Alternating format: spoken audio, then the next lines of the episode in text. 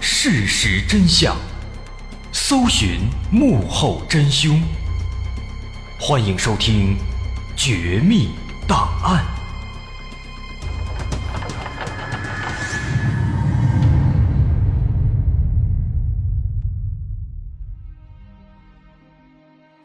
还原事实，探索真相。欢迎继续关注《绝密档案》，我是大碗。在之前咱们说的，通过马钱子简，警方锁定了两位购买过马钱子碱的女士，最终发现其中一个伍德夫人，她叫伍德夫人，但是不讲伍德，用的是假名字、假担保，非常可疑。而就在警方苦苦追寻她的身份的时候，又发生了两件。非常奇怪的事情。首先，布莱顿当地很多上流社会的人士，他们接二连三的收到了一些神秘的包裹。这些包裹全部来自肯特郡，但是包裹上没有寄件人的姓名，也没有他的信息。那么，包裹里面装的是什么呢？正是梅纳德糖果店生产的巧克力。但这些人他们可不傻呀，他们早就听说了这巧克力中毒的事儿，于是就把这些巧克力交给家里的佣人，让他们给处理掉。但是佣人们他们天天很忙，没空看报纸，他们不知道到底发生什么事儿了。所以当时有一些佣人看到这么好的巧克力要扔掉了，感到非常可惜，于是没有扔，就把这些巧克力带回家给自己的家人吃了。那这下可好，越来越多的人出现了中毒反应，警方的压力更大了。接着，第二件奇怪的事情。之前咱们提到，查尔斯的侄子和儿子都吃了巧克力了，最终他侄子死了，他儿子也有了中毒反应。那么后来，查尔斯起诉梅纳德糖果店，但败诉了。就在那几天之后，查尔斯。他收到了好几封匿名信。这些信呢，从字迹上来看，应该都是同一个人写的，但是最后的署名分别写了三个不同的名字，显然大概率也是假名字。而且这个信里的内容啊，也都差不多，大概呢说，不能因为法庭判决糖果店无罪就不了了之了，就算糖果店不是罪魁祸首。他们也有着不可推卸的责任，毕竟，巧克力是从他们那儿买的，因此你应该坚决上诉，让糖果店受到应有的惩罚。这就是这个信的内容。这看起来呢，确实有点奇怪，人家上不上诉跟你有什么关系？这查尔斯呢，他也是一个聪明人，虽然孩子死了，这事儿得解决，但这封信的作者显然他目的不纯。结合之前的这些事儿呢，他认为这信的作者有可能就是投毒的案犯，于是他就直接把这信交给了警方。那这个信其实确实，他也在侧面说明，这个信的作者，他的确和梅纳德糖果店是有仇的，可以从这个角度尝试去寻找案犯。不过呢，对警方来说啊，眼下最重要的事儿。反而不是去寻找案犯，而是要做好宣传，因为毕竟啊，随着那些奇怪的、神秘的包裹被寄过来，好多的这个佣人吃了巧克力之后都中毒了，这事儿闹得越来越大，所以警方当务之急是做好宣传，提醒大家最近这巧克力最好是别吃，吃的话千万要小心。但也就是在这个宣传的过程当中，歪打正着。警方发现了重要线索，怎么回事呢？说这一天啊，警方挨家挨户上门做宣传，那同时呢，也是为了寻找可疑对象。当时他们来到了一个叫做博瑞德的人的家里，警方就把最近的这个巧克力中毒事件给这个博瑞德给他说了一下。说完正要离开，但这个博瑞德呢，突然把警方全都叫住了。他对警察说。说这个投毒的案犯啊，自己有可能认识。他说这个案犯的名字应该叫克里斯蒂娜·艾德蒙。那这个名字是不是有点耳熟啊？没错，她就是最开始咱们提到的，拿着巧克力去糖果店投诉的女士。这个女士后来也报了警了，警方对她当然是知道的。因此，警方在听到这个名字之后啊，非常纳闷心想：这爱德蒙他自己也是受害者，他都找到人家店里去了，为什么说他是投毒的案犯呢？哎，这是怎么回事呢？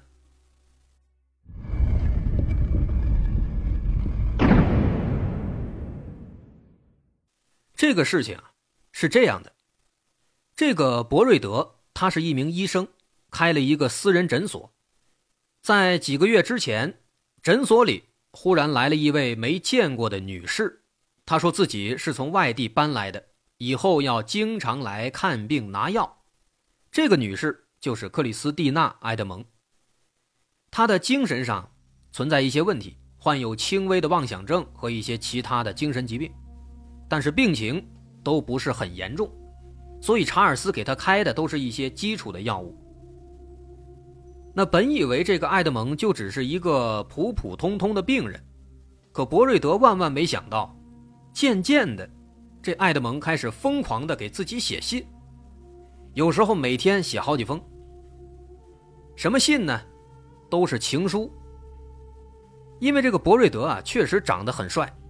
啊，一米八五，大高个儿，一头金色长发，非常有气质。那出于礼貌，博瑞德偶尔也会象征性的回那么一两封信。但是爱德蒙本身呢，他就有妄想症，而且他这人心思密，他想得多。那博瑞德这一回信，让爱德蒙想入非非了。他感觉这博瑞德啊，肯定是也爱上自己了，高兴的不得了。但是转念一想，他发现有一个严重的问题需要解决。什么问题呢？就是这个博瑞德啊，人家不是单身，人家早就结婚生子了。所以要想得到博瑞德，就得先把他的妻子除掉。于是，埃德蒙决定主动出击。这个博瑞德他的这个诊所呢，实际上就是他的家，在他自己家里开的，他的妻子孩子。都在这生活，于是爱德蒙就经常在看病的间隙，和博瑞德的妻子主动沟通、主动聊天那这一来二去，两个女人就成为了朋友。有一天晚上，爱德蒙又来到诊所，刚好听说博瑞德第二天要出差，他一听机会来了，于是第二天他就带着一盒梅纳德糖果店的巧克力来到了诊所，对博瑞德的妻子说。说这个，这是送给孩子们的礼物。妻子一看他如此热情，再加上孩子们看见巧克力啊，都高兴的不得了，也不好推辞，于是就收下了。到了当天晚上，大家开开心心的准备吃巧克力，可是没吃几口，孩子们就感觉这巧克力有一股怪味儿，就把它全给吐了。结果没过一会儿呢。孩子们就出现了呕吐、腹泻等等不良反应。当博瑞德出差回来以后，妻子把这件事儿原原本本的告诉了丈夫。博瑞德一听啊，非常生气，于是他就找到了爱德蒙，跟他大吵了一架，并且告诉爱德蒙，以后不要再给我写信了，太烦人了。那么在这件事发生之后呢，没过多长时间，陆陆续续的。在当地，就出现了一些巧克力中毒事件。因此，当警方来到家里做宣传的时候，他立刻就联想到了爱德蒙之前的所作所为。他心想，现在其他的很多人也因为吃巧克力中毒了，这事儿有可能也是爱德蒙干的。那么，警方在听完了博瑞德的讲述之后，感觉他确实说的有道理。这爱德蒙看起来有问题，但是他的动机是什么呢？很显然啊，爱德蒙的目标是博瑞德，他想跟博瑞德在一起，所以他要除掉博瑞德的其他的家人。那么，如果是这样，只需要给他们下毒就行了，为什么还要去给陌生人下毒呢？这说不通啊。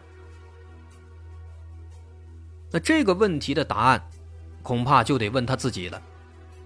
警方当时在详细比对了之前的那些神秘信件之后啊，发现这信什么的确实都是爱德蒙写的，这进一步确定他和投毒大概率是有关系的。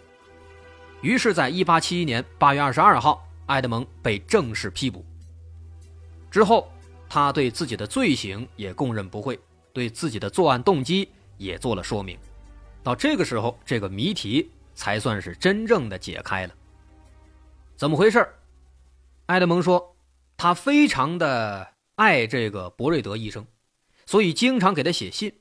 博瑞德呢也回了信，所以他认为博瑞德也喜欢自己。于是就想除掉博瑞德的妻子，这样他们就能在一起了。所以当时他才给博瑞德的妻子和孩子送了有毒的巧克力。可是后来他的这个伎俩被博瑞德发现了，而且博瑞德跟他大吵了一架，遭到了博瑞德的严厉指责，并且博瑞德表示要和他断绝一切关系。这让爱德蒙非常伤心，然后。他的脑回路啊，就开始变得有点奇怪了。他是这么想的：他想，如果能证明梅纳德糖果店的巧克力原本就是有毒的，那么自己就会变成无辜的。那么自己就是好心的去给孩子们送巧克力吃，不知道里面有毒，跟自己没关系。那么博瑞德一定能够原谅自己。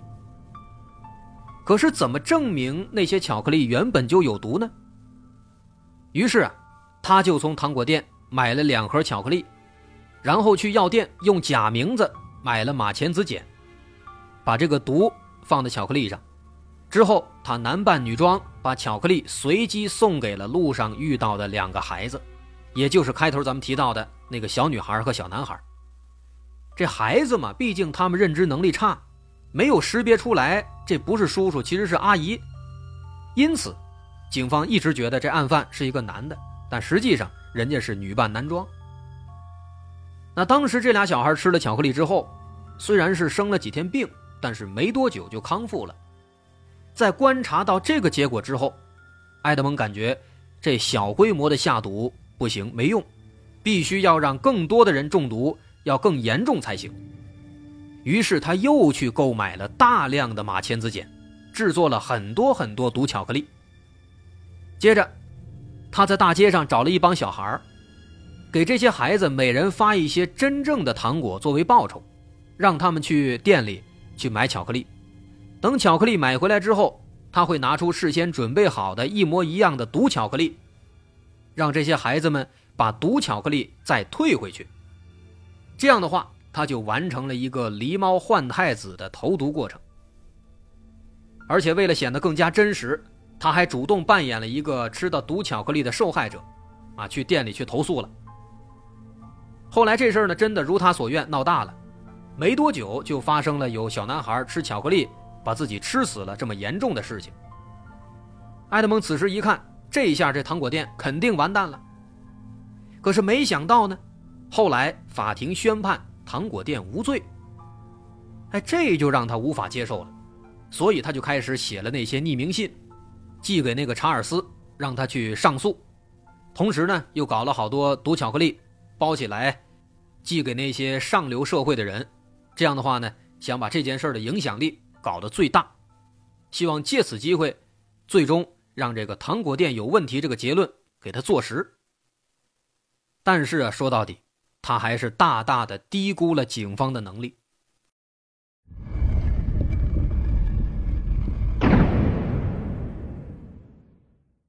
就这样，没多久，爱德蒙被捕的消息就传到了大家耳朵里。大家听完了他的作案动机之后啊，那是群情激愤，都嚷着要判他死刑。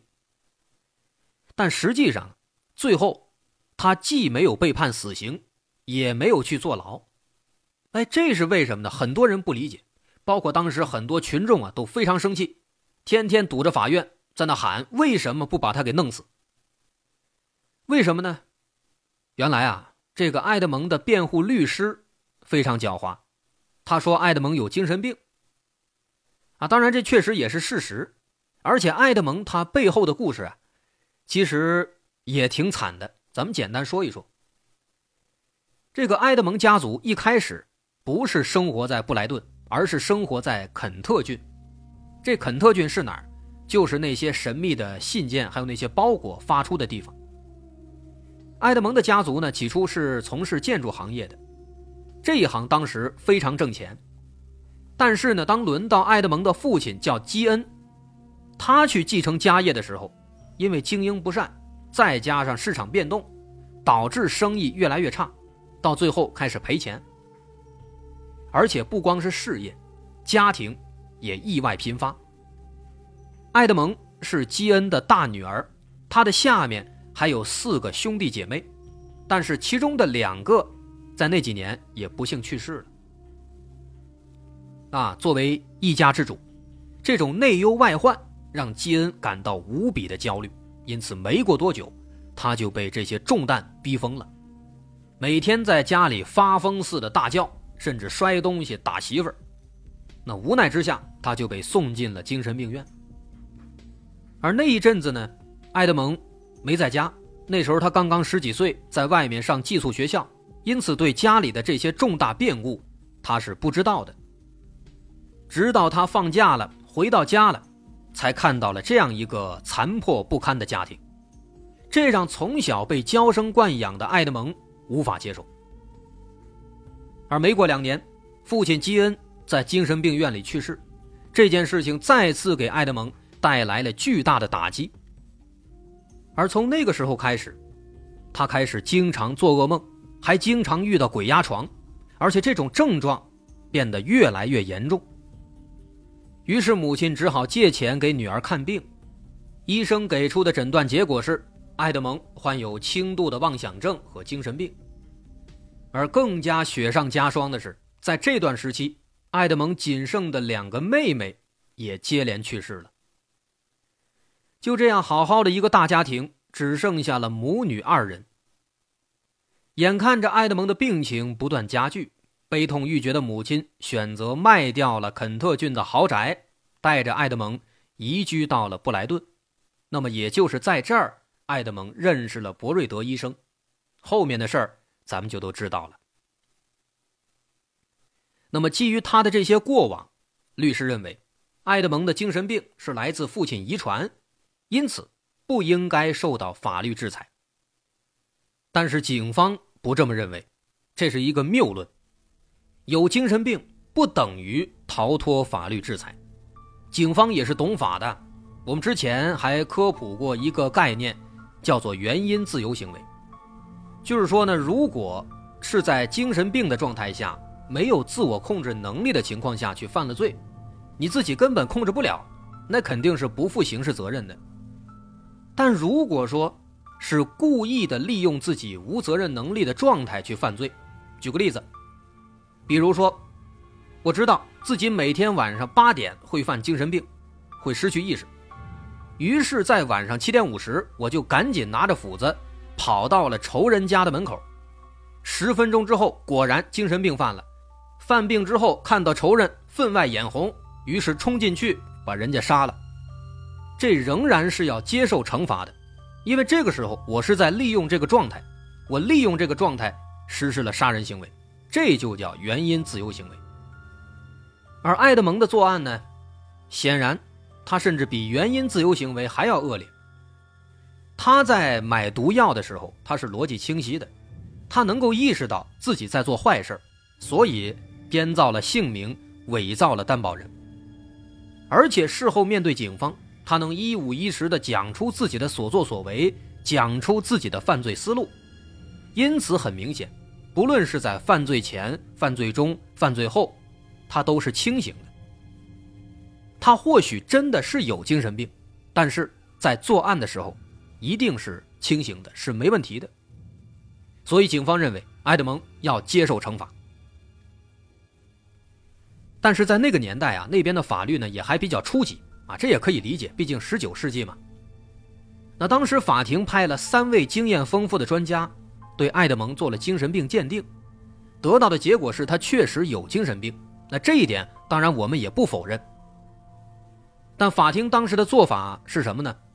他们直接把爱德蒙送到了一家精神病院接受治疗，一直到一九零七年在医院中去世。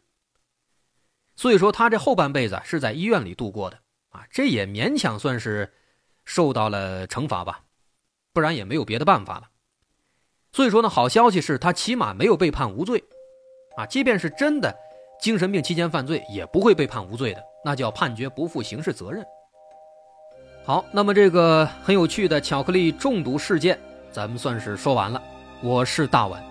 如果您喜欢，欢迎关注我的微信公众号，在微信搜索“大碗说故事”，点击关注即可。好，咱们下回再见。